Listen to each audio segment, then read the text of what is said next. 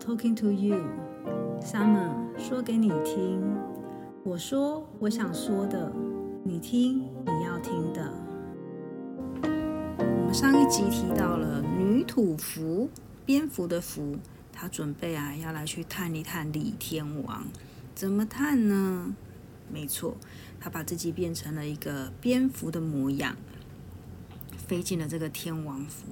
一飞进去啊，就听到远方的厅堂传来了那个人的声音。于是呢，他就飞到这个屋檐下面，倒挂着身体，停滞在那里。你们做的不错，我不会亏待你们的。哦，这是李天王的声音。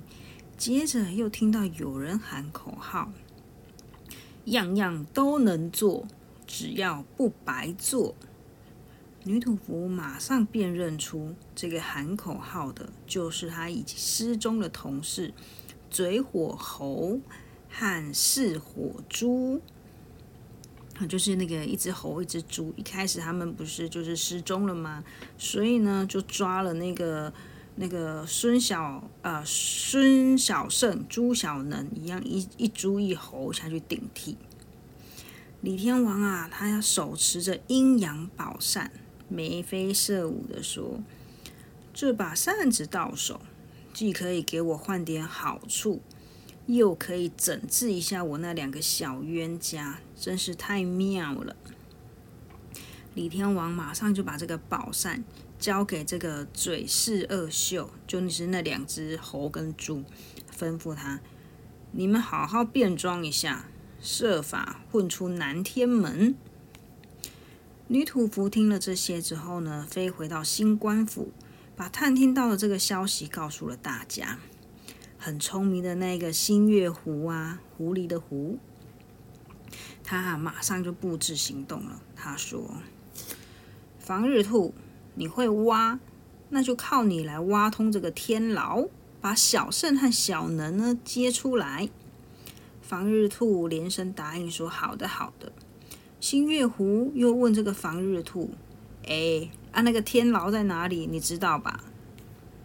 防日兔说：“我不知道啊，可是你应该知道，你会告诉我的吧？”新月湖挠挠他的脑袋，说：“嘿，其实我也不知道哎。问别的星宿，别人啊也都说我逛过天街，游过天河，就是没有蹲过天牢哎，所以没人知道。”新月狐又想了想，他对那个楼土狗他说：“你可以给防日兔领路吗？”楼土狗说：“为什么？”新月狐说：“因为我听说天牢的门口‘天牢’这两个字是用肉骨头去组合成的啊。”楼土狗的鼻子对肉骨头呢是最敏感的，它真的。把防日兔领到了天牢附近了。防日兔啊，就从他的腰里面拔出了两把短锹，那个锹就是人家挖土有没有种菜挖土在用的那个锹。两把短锹，嗖嗖嗖，定准方向，快速的他去挖掘。不一会儿啊，防日兔果真已经挖到了这个天牢底下。为了寻找小圣跟小能呢，他往上开了一个洞口。好不容易，果真找到了小圣和小能。防日兔啊，就带着小圣跟小能钻出牢笼来。小能钻的挺费劲的，哎，因为他比较胖嘛。结果他反而就跟那个防日兔说：“你应该长胖一点，你这样子打出来的洞才不会这么窄。”他们呢，好不容易一群人回到了新官府，新官们围了上来。七嘴八舌的，不是关心他们过得好不好，反而是问他们：“哎，天牢里面长什么样啊？里面还有关着谁？你有遇到谁？里面吃的东西是吃什么啊？吃的好不好？”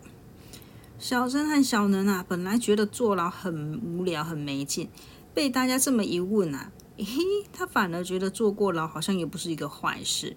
以后啊，就不用这样子缠着别人问说天牢里面是什么模样了。紧接着，他们谈起了宝扇。智多星星月狐就说：“一定要弄清楚这些家伙到底想要用这个宝扇做些什么交易。”小圣说：“我们悄悄的跟踪他们。”星月狐则说啊，南天门呢是天宫的咽喉，偷渡下凡啊，一定得要经过这个地方。小圣跟小能呢，就这样子来到了南天门的牌楼底下，照着这个新月湖的设计，一定是要变装一下的。变装完之后呢，就在那边等候这个嘴饰二秀。小圣想了想，他对小能说：“哎，我们两变一对石狮子吧。”小能就说：“嗯，好啊，我变公狮子，你变母狮子。”小圣当然不同意啊。小圣说：“还是我变公的啦，你变母的啦。”说着说着呢，他就先下手为强了，摇身一变就变成了一个公狮子蹲在那里。小能呢也是个倔性子啊，他说：“哼。”算什么？我也会。小能呢，也变成了一只公狮子。两只公狮子站在那里，小胜呢还是继续讲话。哦，不行啦，不可以两个都是公的啦。然后小能说：“啊，不然你改啊，你改成母的啊。”小胜说：“你改啦。”就在他们两个真的没完，吵得翻天覆地的时候呢，反而有了动静了。他们赶快把嘴巴关起来，一动也不动。这时候来了两个穿着围裙、脸上油光光的厨师。其实啊，大家都知道，他们两个不是真的厨师，而是乔装改变的嘴火猴和四火猪。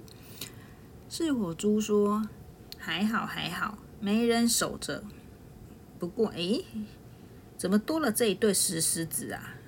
嘴火猴呢，凑上前去细细观察这个石狮子，他说。怎么会两个都是公的？两个假厨师正纳闷着，就被两个假石狮子上前去挡住，严加盘查。左边的狮子就说：“干什么的？你们两个。”右狮子说：“到哪里去？你们两个。”水火猴和四火猪想要硬闯，但是石狮子的手脚很重，被他们碰一下、踩一下，骨头就会受伤。嗯，还是说谎容易一些。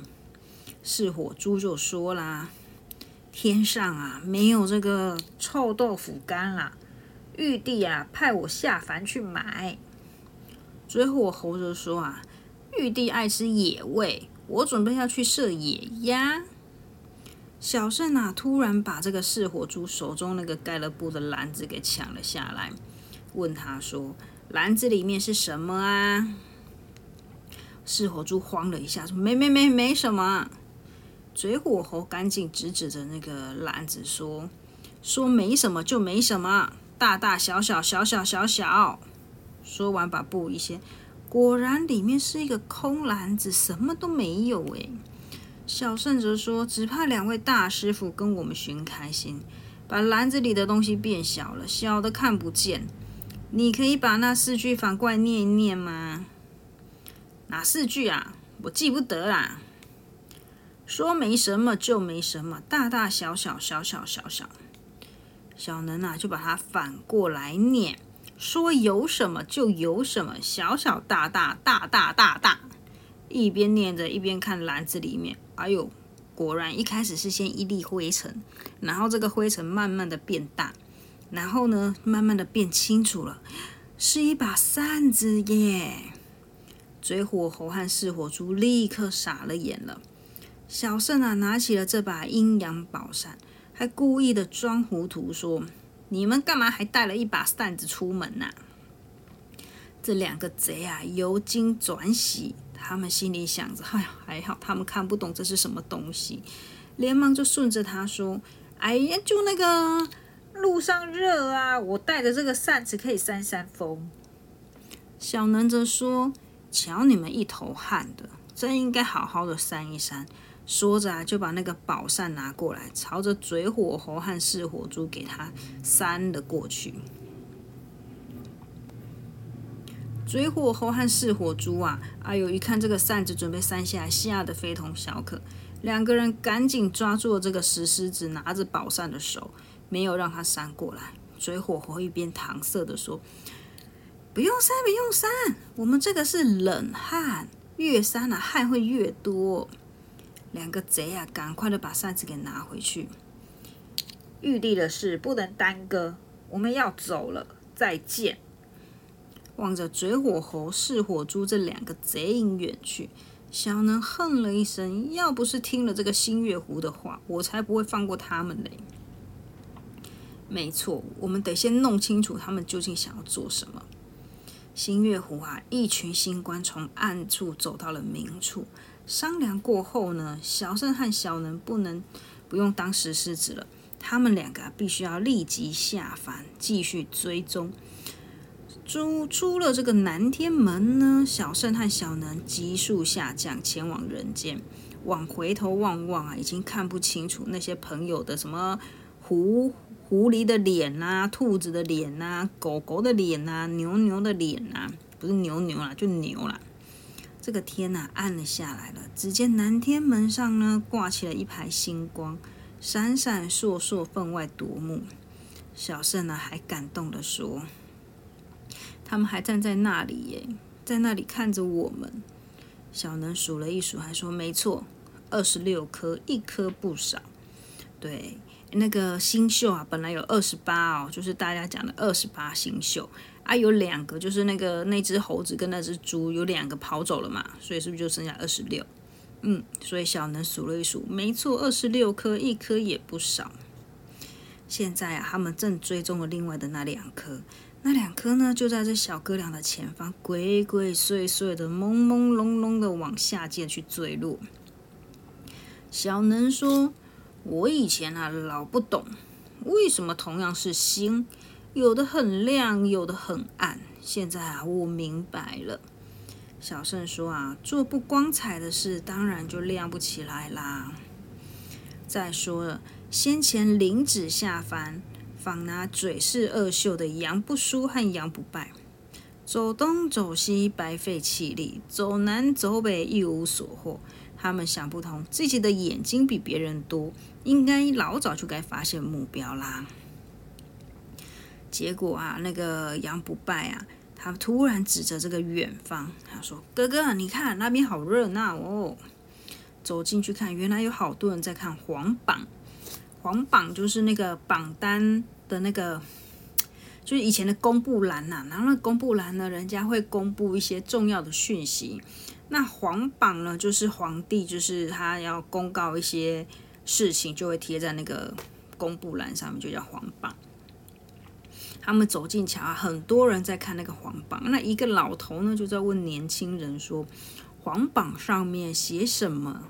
我不识字，你念给我听听。”那个年轻人啊，很自私的。他说：“不行，不能让你知道。要是你抢先一步，让皇帝长生不老，我就发不了财了。”这时啊，杨家兄弟要捉拿的嘴是二秀也来到了这个皇榜的上空。他说：“到了，我们去接皇榜。”他们呢，果然知道，老早就知道这个榜上写的是要什么。李天王每天晚上都嘛竖起着耳朵，在收听来自人间的各种祷告。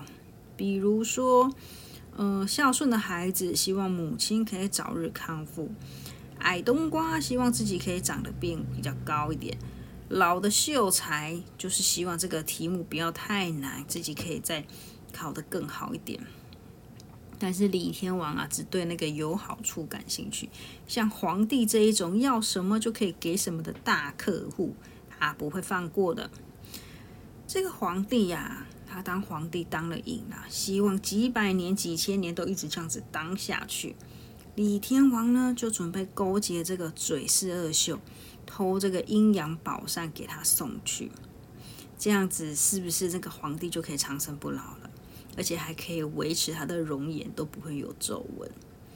嘴火猴就说了：“别忙，我们是天上的星官，总要摆摆架子。”嘴火猴呢，就把那个噬火猪的脏围裙撕下了一块，然后呢，他跟他说：“嗯，借你一点这个。”他借了什么啊？嘴火猴呢，把那个噬火猪的那个。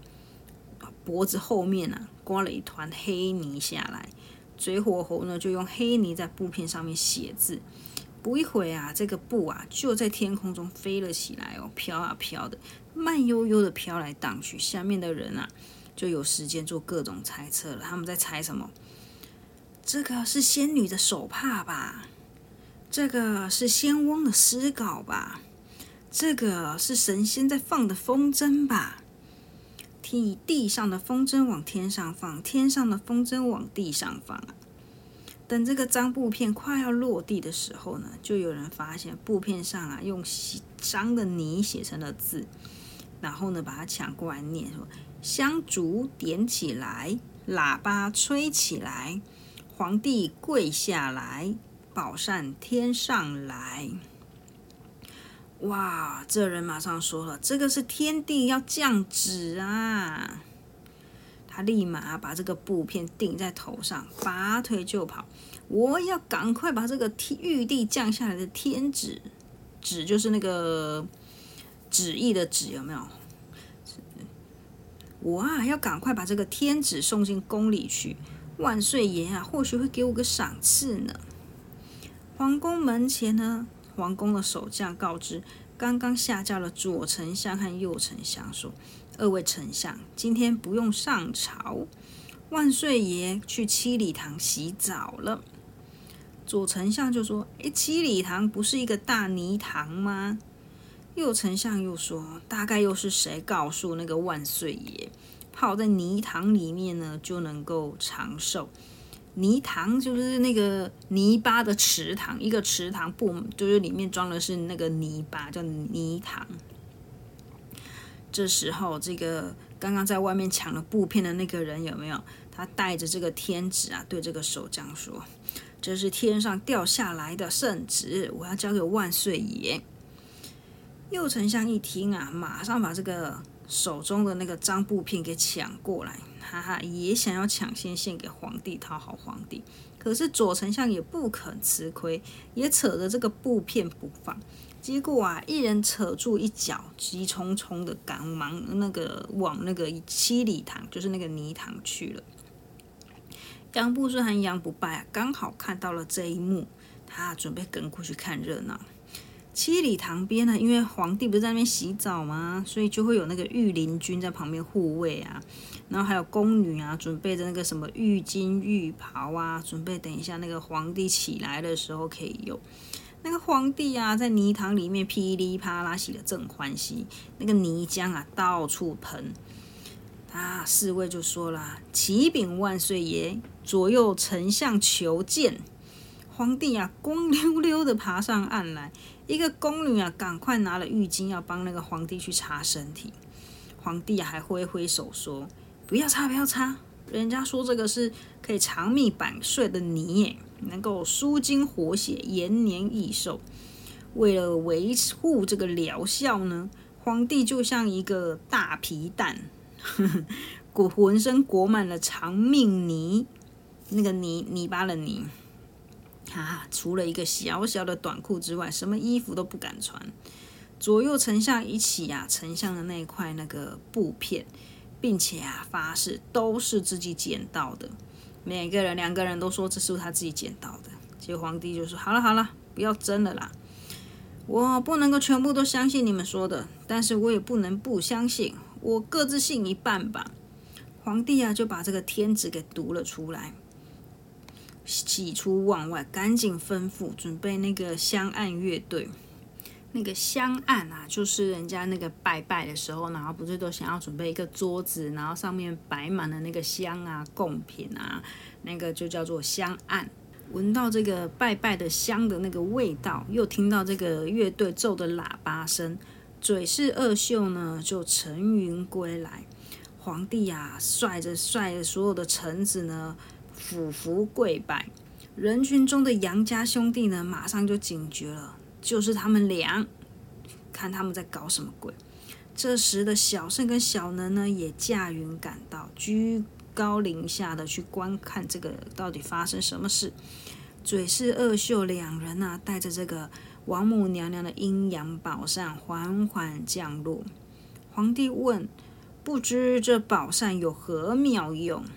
追火猴啊，把这个扇子递给了左丞相，快。你去扇那个右丞相一下。”哎呦，左丞相受宠若惊，他接过这个宝扇，说：“我一定要用力的给他扇下去。”左丞相啊，果然对着这个右丞相用力的扇风，右丞相立刻呢就往他的手掌上面吐了一大口东西出来。左丞相啊还很惊讶的说：“你吐啦？你你感冒吗？”右丞相啊说话就说：“不是啦，不是啦，我的牙齿全部掉下来了啦。”原来啊，这个右丞相立刻瞬间马上变老了，手中啊是一大把牙齿，他瞬间变成了一个老扣扣的老人。皇帝见了这个情情形啊，对着二秀说：“这扇子妙是妙，可是我我不想要变老诶。”别急，是火猪啊，又把这个扇子交给了右丞相。他说：“这回啊，换你去扇那个左丞相。”记住哦，要用画着童子的这一面去扇他。右丞相啊，拿着这个宝扇开始运气啦。吼，他想说，刚刚你这么用力的扇我，把我的牙齿都扇掉了，我可是会气功的哦。我好好的运气，用力的给他扇下去。右丞相啊，平日对左丞相所有的不满都凝聚到这个扇子里了。这个一阵风过去，呼呼呼。左丞相啊，瞬间变成了一个小孩。那小孩啊，还拖着鼻涕，吸着手指头。那个朝服啊，显得宽大无比。皇帝说：“真神呢！不过我也不想要变小孩呀，变那么小。”嘴火猴啊，就跟皇帝说啦：“你扇这个扇子的时候啊，要适当。”皇帝啊，答应试一试。他按照嘴火猴教的要领。皇帝把那个扇子上面画着那个童子的一面对准自己，轻轻的、轻轻的扇了一扇，真的证明了这个宝扇啊，可以让人家要多年轻就多年轻。皇帝拿着这个宝扇啊，仔细的观赏，爱不释手。这时，宝扇的一面正对着皇帝，另一面背对着皇帝。背对着皇帝的那一面呢，突然出现了一个字。看热闹的百姓们都看清楚了，那个字是一个“偷”字，小偷的“偷”。众人啊，惊讶的说：“哎，怎么会有那个字？这个扇子是偷来的吗？”杨不书啊，对杨不败说：“听说王母娘娘有这样一一把扇子耶。”终于，皇帝也发现了这个扇子的背面的“偷”字。他啊，问着这个嘴是二秀，问说：“这是怎么回事？”嘴是二秀有一点心虚，原来啊，这是孙小胜他偷偷给他写上去的。太白金星记不记得之前是不是送给他一个那个什么可以远距离写字的一个神笔？小胜啊，就是拿着那一支笔呢，在空中写了一个“偷”字，这个“偷”字呢，就出现在这把扇子上面了。嘴火猴啊，靠近了那个皇帝，去低声说。这个扇子可以给你，但是我们天王呢要你国中的十座名山来啊，当做他的后花园。皇帝呢也不是傻瓜，他也会讨价还价。他说：“名山我当然可以给你，但是扇子上的这个偷字啊不好看，要把它除掉。”嘴是二秀两个人嘟嘟囔囔的说：“到底是谁多管闲事做了手脚呢？”好吧，那三天后我们再来。这两个贼啊，把这个宝扇给收起来，踏上了云头。他们两个一面升空，一面骂个不停。突然啊，后背有一一声“哪里去？”哎，是谁？就是那个杨不输跟杨不败。杨不输手持着狼牙棒，杨不败拿着一对石蘑菇，怒容满面，双双赶到。杨不输说。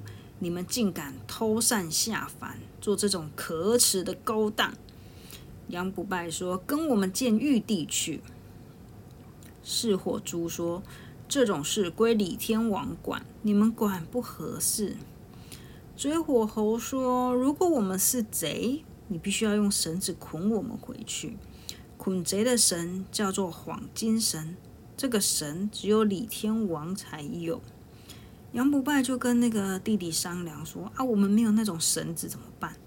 杨不败想了想，嗯，但至少也要把那个宝扇给夺回来吧。那当然，我们可以用宝扇把他们两个变小，小到还不会走路。然后呢，我们就可以把他们两个给抱起来，抱回天庭去。嘴火猴很不高兴的说：“ 谁要你们抱啊？我让你们见识一下我的火网连珠箭。”嘴火猴呢，就像这个空中放箭，第一箭射出去，立刻马上再射第二箭。第二箭呢，还马上赶上了第一箭，两个箭头相碰了，碰撞出了一个火星，燃起了火焰。紧接着，第二、第三箭、第四箭也这样脱旋而去。就这样，箭与剑相追相撞，撞出了火焰，又重新各自组合。被撞出来的火焰呢，一朵朵停留在空中。杨家兄弟啊，看惊呆了。这飞剑如梭，来回穿绕。不知不觉间呢，火网已经组成了。杨家兄弟的四周上下全部都是火。杨不输有点手足无措，说：“哎，我们被火网包围了。”杨不败啊，却若无其事。只见杨不败额上的火眼，有没有？杨不败的他那个火头额额头上那只眼睛可以喷火，所以杨不败额头上的那个火眼呢，马上就睁开了。两道烈焰喷射出来，不一会啊，就把这个火网给烧出了一个大窟窿。哈，这叫做以火攻火。四火猪看嘴火猴失利了，马上就跟着说：“瞧我的！”便从怀里面摸出了一节竹管和一个小小的钵盂。四火猪呢，把这个竹管伸进这个钵盂里面，沾了一沾什么东西。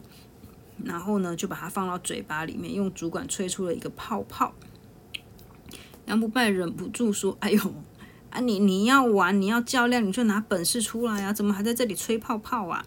这泡泡啊，越来越多，在空中飘荡，两三个、四五个集结成一团一团的。这些泡泡啊，向杨家兄弟飘了过去。杨不输呢，还朝一个靠近他的泡泡吹了气，可是却吹不破。”杨不败啊，挥拳挥拳去打那个泡泡，没想到更糟，泡泡啊粘在他的手上，扯也扯不掉。终于，泡泡啊密密层层的把杨家两兄弟给围困了起来，用兵器乱打乱戳也没有用。最后，他们两个被泡泡挤得无法动弹，隔着透明的泡泡，只好大眼瞪小眼，火眼瞪冰眼，嘴是恶秀啊，哈哈大笑。杨不败啊，哥哥怎么办？泡泡好像开始变红了耶。杨不输说：“嗯，果真泡泡还变热了。”是火猪说：“刚才的火网是明火，我现在的火是暗火，让你们感受到烤饼是怎么烤的。”杨不败啊，再一次把他的火眼给睁开来，想要用烈火烧出了一条突围之路。但杨不败啊，呃，杨不输赶快阻止他，说这样子反而会把火烤得更热。闭上你的火眼，先用我的冰眼降一降温度，想办法。杨不输呢，就从他的冰眼里面射出了寒光，把这个泡泡的红色啊，渐渐的让它消退下去，全身上下也不再热的难受。只是呢，要怎么样把这个泡泡给摆脱呢？一时还找不到方法。追火猴啊，一边跟那个噬火猪一边走，还一边回头笑。要破这个火炮龙，除非请懒龙来打个喷嚏。可是那个懒龙啊，它是可爱睡觉，你们等着吧，哈哈。懒龙哎，懒惰的懒啊，龙就天上那个龙。嗯，两个天贼呢，用火炮笼子困住了杨家兄弟。但是呢，对于宝扇上面这个“偷”字却没辙啊，不知道怎么办。四火猪说：“到底是谁用神笔写上去的？啊？怎么弄都弄不掉。”水火猴还说：“啊，我们是不是真的要去找找懒龙啊？他那个龙涎什么都能化解，龙涎的涎就是口水，他就是在说那个懒龙的口水呢，什么都能够把它化解掉。”哎，再说了，捉弄了这两个贼的这个小胜跟小能呢，他们在干嘛？他们一路赶了过来，他发现他们的好朋友杨不输和杨不败，浑身除了舌头以外呢，什么地方都不能动了。他们呢想要去搭救这个杨家兄弟，乒乒乓乓的用拳脚，后用兵器也都没有用。杨不舒啊，在泡泡里面连忙阻止，说：“不行不行，真的没用。再说了，这个泡泡啊也不怕疼，可是呢，我们很怕。”嗯，杨不败说：“你们要帮忙的话呢，就去把那个懒龙给请过来，然后让他打个喷嚏。”嗯，小胜决定了，兵分二路，我去跟踪这个嘴是二秀，把宝扇追回来。小能呢，你去找那个懒龙。且说呵欠山中呼噜潭边，醒过来的懒龙呢，他又准备要睡着了。懒龙没精打采的说：“醒过来都没事做，我好无聊哦。”懒龙继续打着呵欠，他也不情愿打呵欠啊，因为他真的很无聊。他说：“啊。”到底有什么好事啊？最好呢有个比赛可以让我提起精神来。这时候，嘴火猴和噬火猪呢来到了懒龙的住处。嘴火猴说：“哎，我们运气很好哎，这个懒龙现在是醒着。”噬火猪说：“听说上次雷神来找他，都没办法把他弄醒。”懒龙撑起了眼皮，瞧了瞧这两个客人。你们是要来跟我比赛的吗？追火猴说：“不不不，只求你给点口水吧，我想把这个扇子上面的字给擦掉。”蓝龙嘟嘟囔囔说：“没见，老是要改什么照什么的，我的口水都不够用了。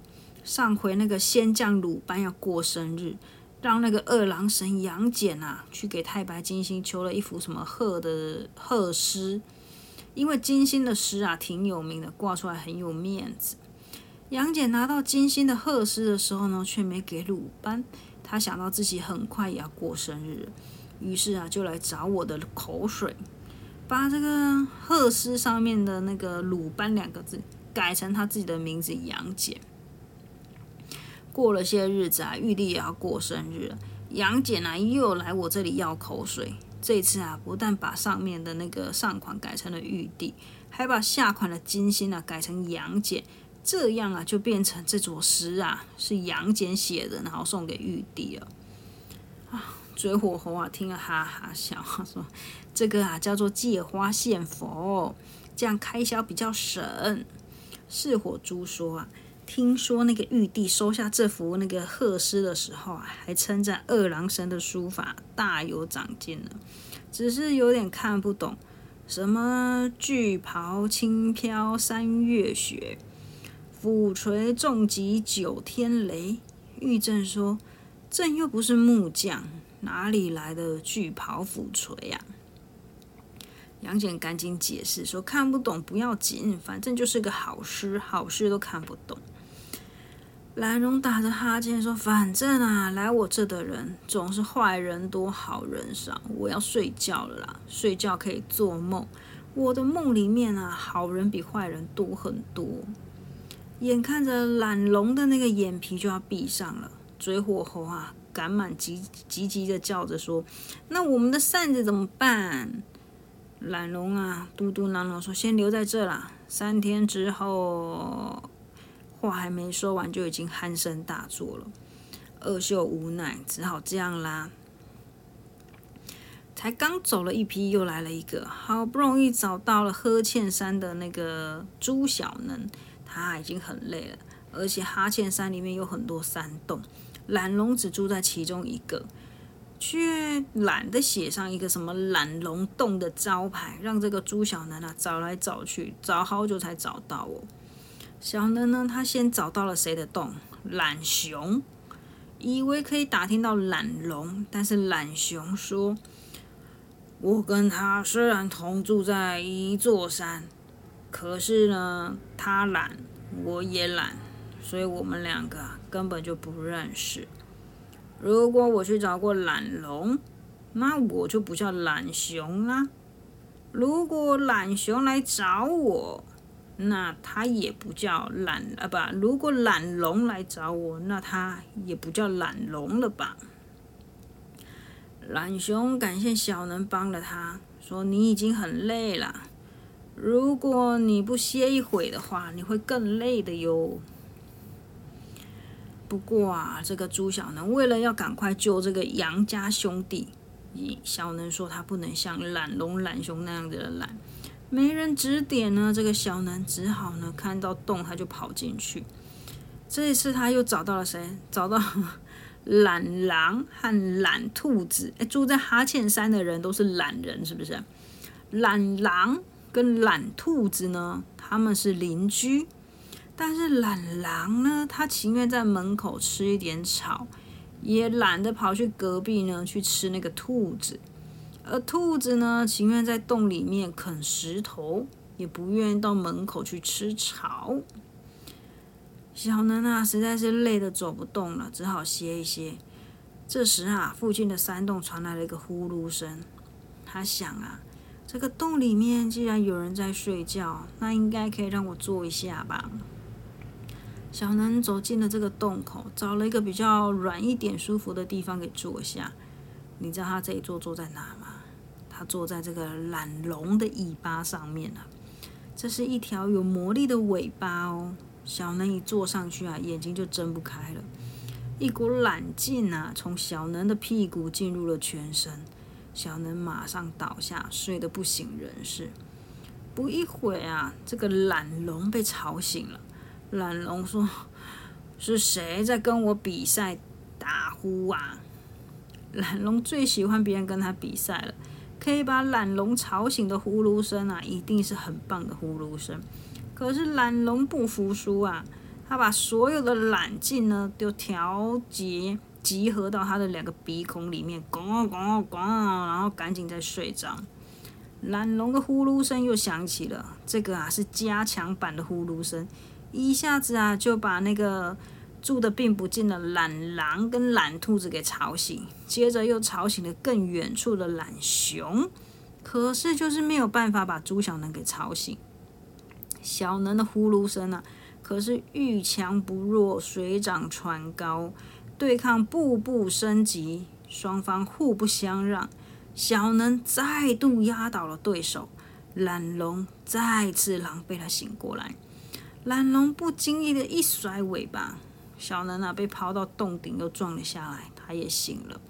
懒龙对那个朱小能说：“你是呼噜大王，我懒龙这次输了。”你可以罚我，叫我做点事情。朱小能想，怪了怪了，我到底是怎么样去找到这个懒龙的？而且懒龙到底跟我比赛什么啊？还说他自己比输了。啊，他把那些呃前因后果搞清楚之后呢，小能觉得他自己赢得很的不好意思呢。如果不是因为坐在这个有魔力的尾巴上面呢，他不会马上睡着。没睡着啊，就没有机会可以发挥这个呼噜的功夫。不过小能又挺相信他的运气的，他觉得自己运气好起来也没办法。其实呼噜和劳累是有关系的。小能平时不怎么打呼噜的，这次是为了找懒龙啊，折腾的很辛苦，付出了这么多的劳累，结果可以获得这么雄壮的呼噜声。小能对懒龙说：“杨不输和杨不败啊，被困在这个火炮笼里。我想请你去打个喷嚏，救救他们好吗？”懒龙啊，实在是非常不愿意的动弹啊，但是他非动不可啊。这一出动啊，懒熊、懒狼、懒兔子他们会笑他，你这样子就不是懒龙啦。可是他更不想要别人笑他输不起赖皮。嗯，正要出动的时候呢，懒龙看到了那个嘴是二秀留下的扇子，他还说：“呃，先让我把这个工作做完。”懒龙拿起了扇子，准备要把那个上面的头字给舔掉。小能啊，就把那个懒龙跟他说：“这个扇子是他们偷来的，你交给我，我把它带回去。”小能啊，快速的把这个宝扇给收起来。然后啊，他就骑在这个懒龙身上出发啊，准备去营救这个杨家兄弟。再来看看这个被关在泡泡笼里面的杨不输和杨不败。这时间一过啊，只靠杨不输的冰眼来给火炮降温呢，实在是有点越来越不够力了。他们担心小能找不到这个懒龙，或者是懒龙不敢来。忽然只听到空中一声巨响，杨不败说：“打雷了吗？”杨不苏说：“不像诶，没听过这样的雷声，一直哈啾哈啾。”结果啊，原来是懒龙跟小能赶到了，发现目标之后啊，懒龙就请这个小能呢，用这个扇子的那个硬硬的柄有没有？然后就去烧他的那个鼻孔，喵喵喵的哈，喵他的鼻孔呢，让他一直哈啾哈啾。接跟着他的那个口水呢，就跟着这个喷嚏呢。惊天动地的给发射了出去，围困杨家兄弟的泡泡呢，淋到这个顽石上面呢，就变成了这个龙涎雨，一层一层的炸裂开来。杨不输和杨不败这下自由了，可是懒龙呢，他还没听够这个杨家兄弟感谢的话，他就急匆匆的想要回家去睡觉。小能刚刚想说这个宝扇的事情，只见这个二郎神杨戬就来啦。杨戬啊，抓住这个小能，把这个扇子给夺下来，说：“果然是你，你偷走了这个宝扇，逃出了天牢，好大的胆子啊！”哇，这下可冤枉了，被杨戬啊一把抓住了小能，手拿着宝扇，骑着懒龙。啊，杨不苏跟杨不败究竟会不会如实相告，解救他的好朋友呢？让我们下集再见。